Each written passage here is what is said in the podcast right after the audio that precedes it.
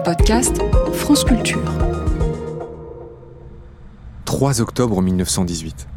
La 77e division d'infanterie états-unienne est en pleine offensive de la Meuse-Argonne.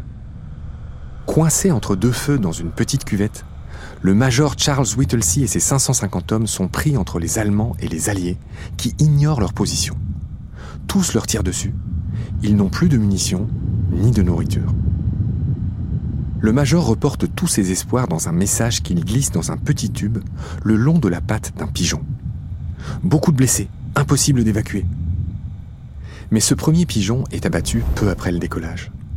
Whittlesey en envoie alors un deuxième. Les hommes souffrent, envoyez du renfort. Mais lui aussi est tué. Le dernier pigeon s'appelle Cher ami, en français dans le texte. Le message qu'il porte dit Nous sommes le long de la route parallèle au 276.4. Notre artillerie nous tire dessus. Par pitié, arrêtez. Cher ami s'envole. Seul espoir de cette poignée d'hommes, dont la moitié sont déjà morts. Les Allemands repèrent l'oiseau et lui tirent dessus un feu nourri. Cher ami est touché, il tombe au sol. Il est blessé à la poitrine, il a perdu un œil, une patte. Mais incroyablement, l'oiseau repart. Il parvient à rejoindre son pigeonnier au quartier général de la division après avoir parcouru 40 km en 25 minutes. Et son message arrive.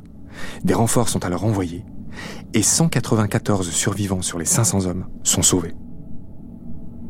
Après son acte héroïque, les médecins le rafistolent. Ils lui bricolent une petite jambe de bois. Et cher ami est renvoyé aux États-Unis d'où il venait, couvert d'honneur. Il y mourra de sa belle mort huit mois plus tard. La France lui décernera la croix de guerre et son corps empaillé trône aujourd'hui encore au Musée national d'histoire américaine de Washington.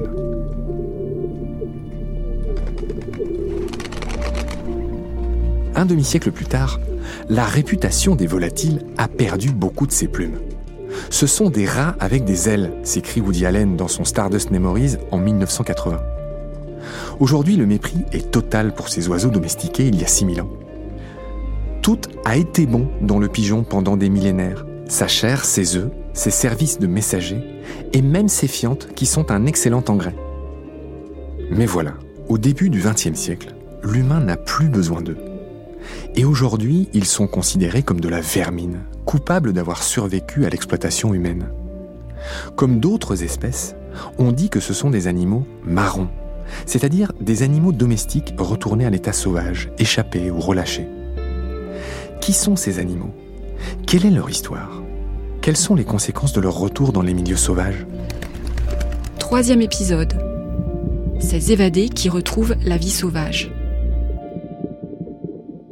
Ces animaux domestiques qui retrouvent la liberté sont dits marrons ou féraux.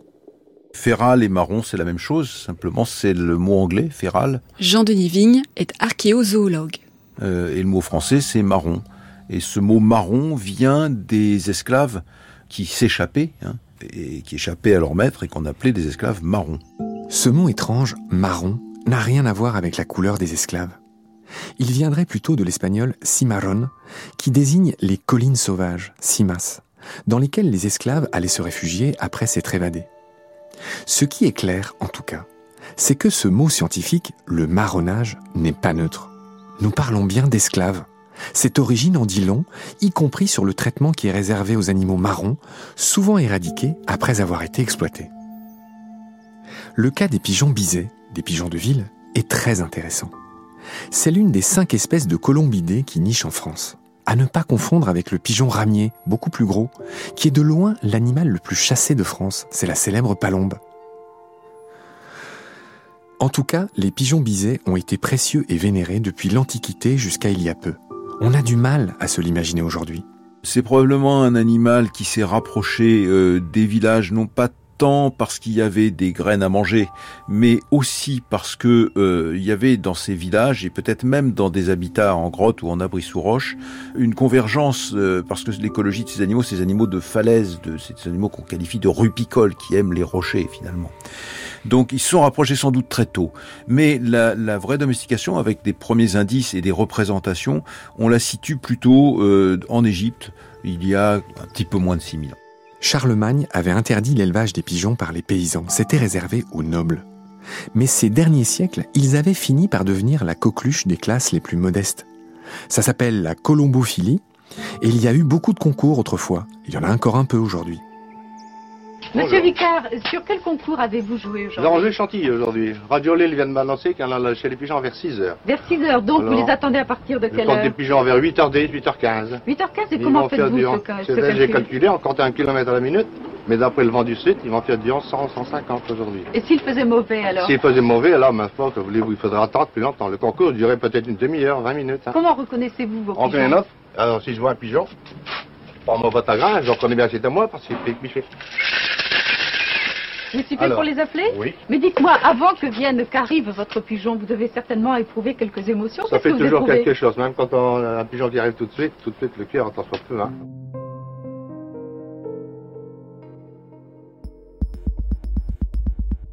Mais tout ça s'est terminé avec la révolution industrielle, l'essor des villes modernes, l'émergence des moyens de communication et du capitalisme.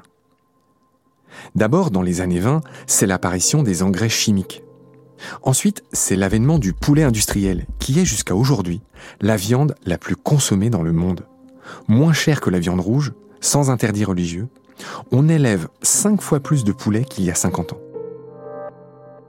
En Europe, les populations de poulets sont plus importantes que celles cumulées des 150 espèces d'oiseaux sauvages les plus nombreuses, corbeaux, étourneaux, goélands et pigeons compris. Et ça continue de s'accélérer. Ces dernières années, les Français consomment en moyenne 28 kilos de poulet par an contre 31 de porc, 22 de bœuf et 3 d'agneau. En tout, ça fait 84 kilos de viande d'animaux domestiques par an et par personne. C'est quasiment le record dans l'Union européenne. Mais revenons-en à nos pigeons. La société n'a plus besoin de leur fiente comme engrais, et en plus de ça, elle crée toutes sortes de poisons chimiques qui finissent en cides, comme les herbicides, les fongicides, les insecticides. Et toutes les autres utilités qu'avait le pigeon autrefois ont été perdues ou remplacées. Du coup, ils ont été progressivement relâchés. Chômage technique.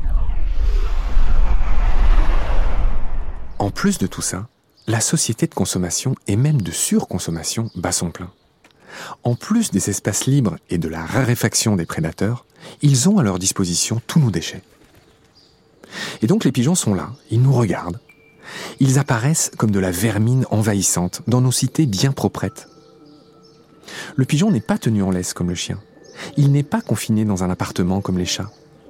Il s'est approprié l'espace urbain. Il se pose sur la tête des statues qui l'honorent copieusement de ses fientes acides.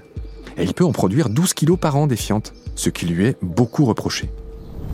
Monsieur le préfet, vous avez été témoin de la première, peut-on dire, de cette opération Pigeon. L'opération Pigeon aussi se poursuit, bien que ce ne soit pas très spectaculaire. Nous voulons bien entendu ne point euh, tuer un seul pigeon. Nous les capturons dans les conditions euh, les plus respectables qui soient. Mais ce que nous souhaitons ardemment, euh, c'est que nous ayons le maximum de, captures pour que, aussi bien sur le plan de la propreté que sur d'autres plans, les pigeons ne puissent point euh, causer des dégâts et que leur présence ne soit pas dommageable euh, aussi bien au domaine public qu'au particulier. Ce que nous voulons, c'est poursuivre ce que nous avons entrepris il y a déjà plusieurs mois, qui consiste véritablement à faire en sorte que Paris soit euh, la ville la, la plus propre du monde. Bref, cet ancien volatile domestiqué mange, défèque et copule en plein cœur des villes. Lui ne reste pas en périphérie des villes comme le renard ou les sangliers. Lui ne sort pas la nuit comme les cafards ou les rats, ces commensaux dont nous parlions dans l'épisode précédent. Et donc ces pigeons bousculent nos façons d'envisager le vivant.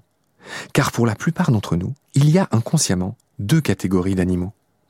Il y a les animaux prestigieux, sauvages, comme le lion ou l'aigle dans une nature vierge, en gros les charismatiques.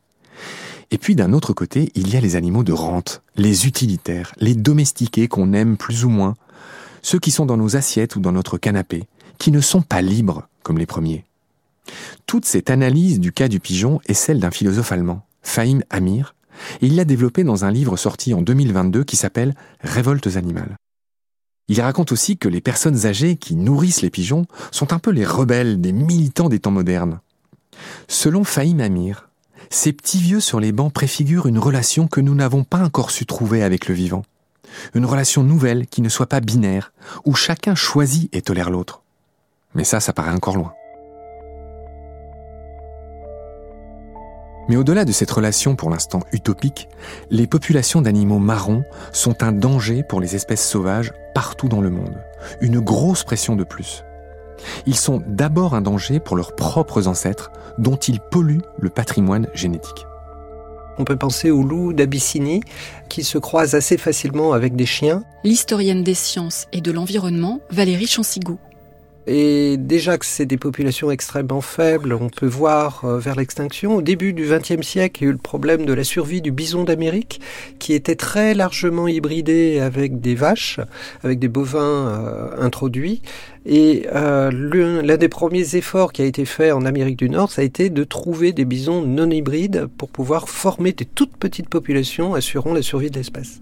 Je pourrais éventuellement parler du chat, qui me paraît intéressant en termes de de nuisible ou pas, euh, parce qu'il y a tout un, un quiproquo là-dessus. Jessica Serra, éthologue. Alors, on le sait, on a nos populations de chats domestiques et il existe des populations de chats sauvages, Felis sylvestris, euh, en Europe notamment. Et on le sait peu, mais ces chats peuvent s'hybrider. Et la vraie question, c'est euh, bah, quand ils s'hybrident, euh, eh bien, on attaque là le patrimoine génétique de la souche, on va dire euh, sauvage.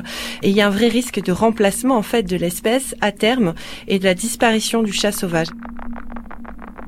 Cette pollution génétique dont parle Jessica Serra s'appelle l'introgression. Souvenez-vous, je vous en avais déjà parlé dans la série sur les abeilles sauvages, en expliquant que le patrimoine génétique de nos abeilles noires natives, celles qui sont le mieux adaptées à nos milieux et à nos climats, était menacé par ces variétés d'abeilles plus productives créées par les apiculteurs. Mais au-delà des dégâts concernant les ancêtres sauvages, il y a aussi les dégâts que le marronnage provoque dans les milieux et sur toutes les autres espèces. Il y a aujourd'hui près de 16 millions de chats en France, soit deux fois plus que de chiens, sans compter les animaux errants sans propriétaire. Les chats, si on y pense, sont bizarrement les seuls animaux libres de vagabonder absolument partout. C'est vrai, vous imaginez un cheval errant? Un poisson rouge promeneur? En tout cas, on est content quand les chats nous débarrassent des rongeurs. Et d'ailleurs, il a été recruté pour ça au départ.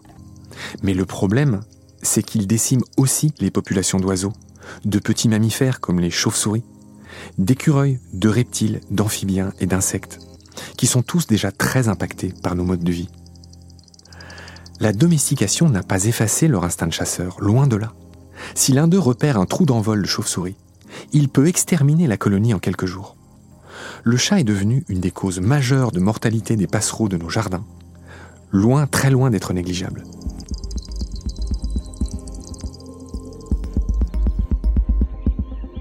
Dans le monde, surtout dans les îles, les minets sont impliqués dans l'extinction d'au moins 63 espèces de vertébrés, 21 de mammifères, 40 d'oiseaux et 2 de reptiles.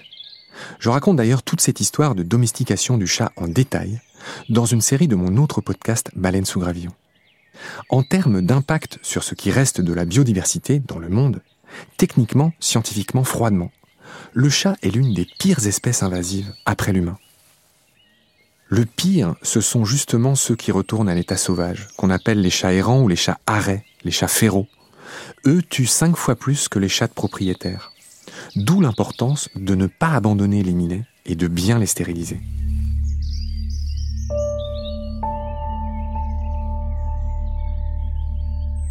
C'est la fin de cet épisode, merci d'avoir suivi.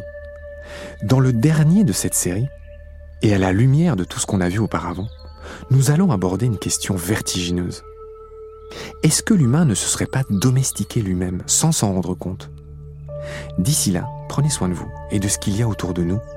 À bientôt.